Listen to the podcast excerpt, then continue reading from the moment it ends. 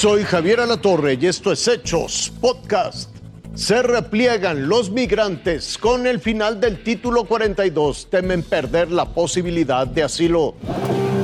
Día 1 sin el título 42. Hemos cruzado la frontera.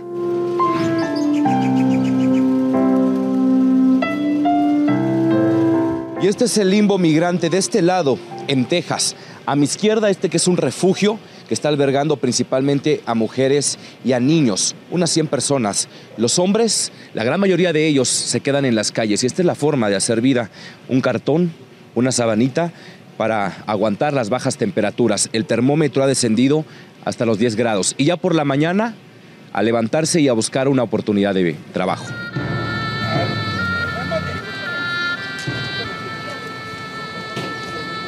¿Y hoy qué toca hacer? Tengo que esperar a mi esposo porque todavía no ha llegado. Y sin él no me puedo mover. Es mi bebé. ¿Y tu bebé dónde está? Venezuela. Tengo dos. Más el que viene. Son tres. ¿Cuántos meses tienes? Seis. ¿Y vale la pena arriesgarse en esta ruta con seis meses de embarazo? Sí, yo voy por mi sueño. No voy a dejar de vencer.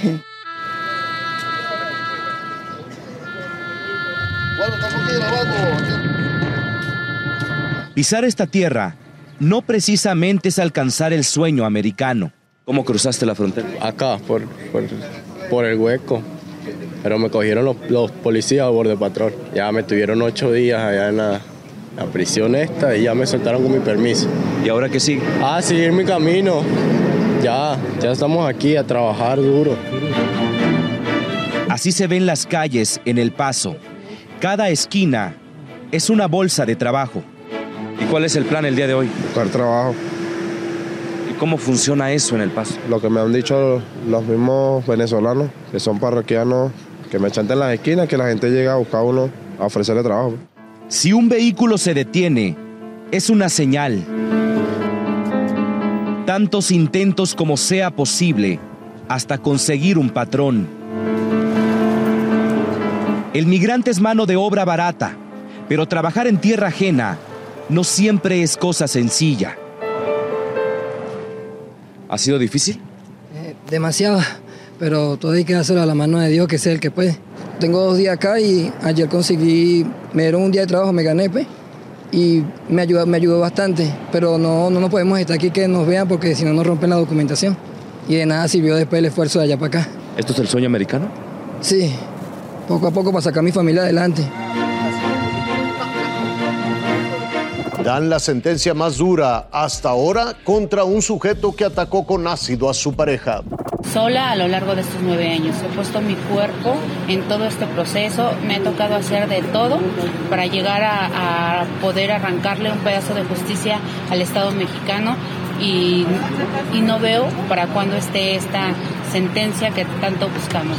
Se hizo justicia para Carmen Sánchez, quien el 20 de febrero de 2014 en Ixtapaluca, Estado de México, fue atacada con ácido por Efren García Ramírez, en ese entonces su pareja sentimental. Este individuo recibió una sentencia de 46 años, 8 meses de prisión por feminicidio en grado de tentativa. Llegó a mi domicilio y me intentó asesinar atacándome con el ácido. Me arrojó el ácido, el ácido fue algo que él planeó hacerme, que él compró, que él iba con toda la intención de torturarme hasta llegar al feminicidio.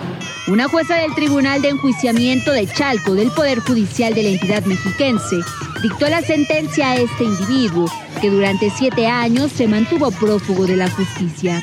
Me siento contenta porque este, esta es la primera sentencia en México y en América Latina que se castiga como tentativa de feminicidio un crimen tan atroz, un crimen tan cruel. Después de casi una década, tras tocar puertas y clamar justicia, Efren pasará más de cuatro décadas en el penal de Chalco. Y aunque hay secuelas en Carmen, a partir de hoy vivirá tranquila. Arely Rodríguez, Fuerza Informativa Azteca. Hasta aquí la noticia, lo invitamos a seguir pendiente de los hechos.